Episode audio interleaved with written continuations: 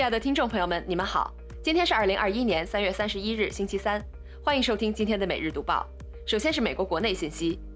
美联社消息，辉瑞公司三十一日表示，在一项针对十二至十五岁青少年的研究试验中，辉瑞新冠疫苗的有效率为百分之百。该项研究针对两千二百六十名十二至十五岁美国志愿者，其中完全接种疫苗的青少年中没有出现新冠病例，而注射安慰剂的青少年中有十八例新冠感染病例。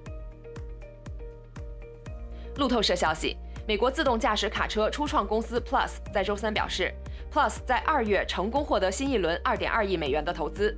Plus 并未透露其筹款后最新估值。消息人士透露，Plus 正与一些特殊目的收购公司 SPAC 就潜在合并进行高级谈判，有望在数周内宣布具体消息。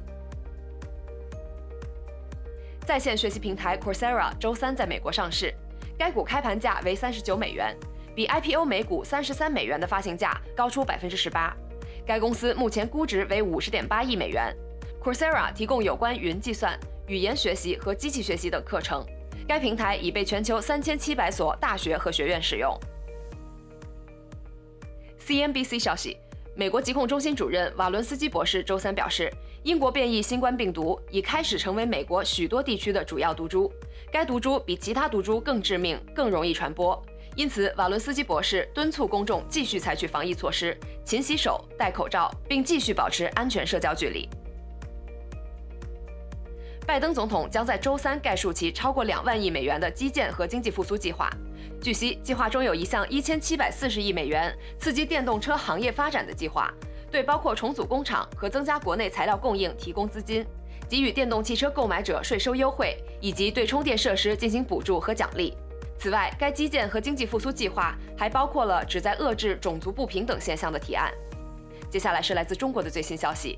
新华社消息，中国人民银行三十一日公告，所有贷款产品均应以明显的方式向借款人展示年化利率，贷款年化利率应以对借款人收取的所有贷款成本与其实际占用的贷款本金比例计算，并折算为年化形式，其中贷款成本应包括利息及与贷款直接相关的各类费用。财政部、发改委等等六部联合印发《中央财政衔接推进乡村振兴补助资金管理办法》，对一千五百六十一亿元衔接资金的使用管理作出全面规定。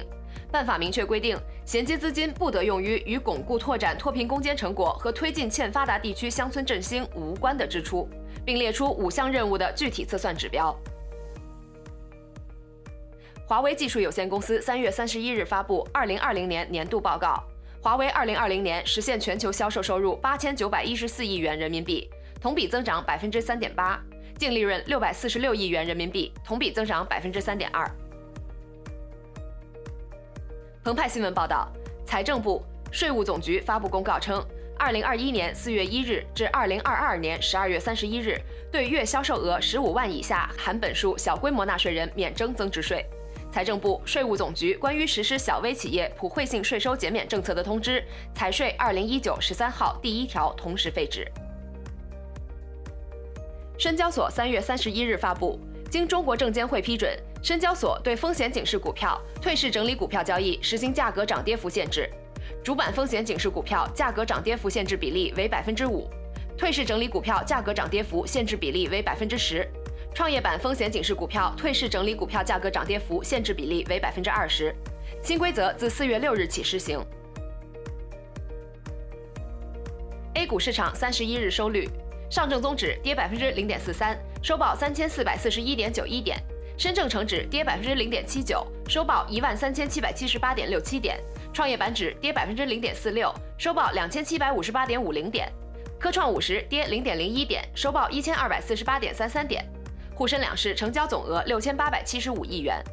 最后，我们来看看国际方面。新华社消息，东京奥组委三十一日宣布，东京残奥会不会举行全国范围的火炬传递，传递区域只是在东京都和周边有比赛场馆的三个县。东京残奥会圣火火种从八月十二日起将被送往全日本四十七个都道府县，在各地举行有当地特色的圣火节。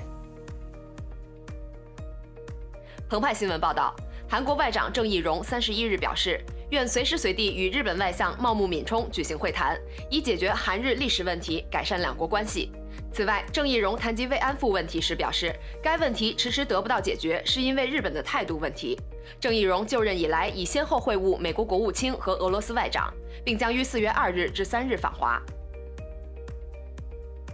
路透社消息，英国外卖平台 Deliveroo 股票在交易首日大跌百分之三十，公司估值缩水超过二十亿英镑。成为伦敦有记录以来超过十亿英镑的大规模首次公开募股最差首日表现，大大打击了英国其他希望通过进入伦敦股市实现快速增长的科技公司的信心。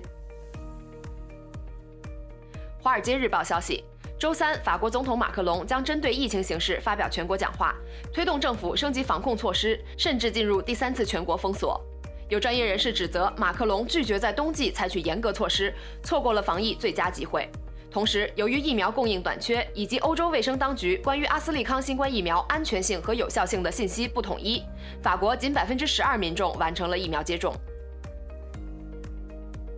芬兰总理周三撤回了被视为违宪的疫情封锁提案。上周，政府提议封锁包括首府赫尔辛基在内的五个城市的居民，并仅允许出于特定原因离家，以遏制疫情蔓延。芬兰议会宪法委员会认为该提议不够合理。应将提案更改为有针对性的限制措施，以应对高风险情景。以上就是今天为您精选的读报内容，感谢您的收听，我们明天同一时间不见不散。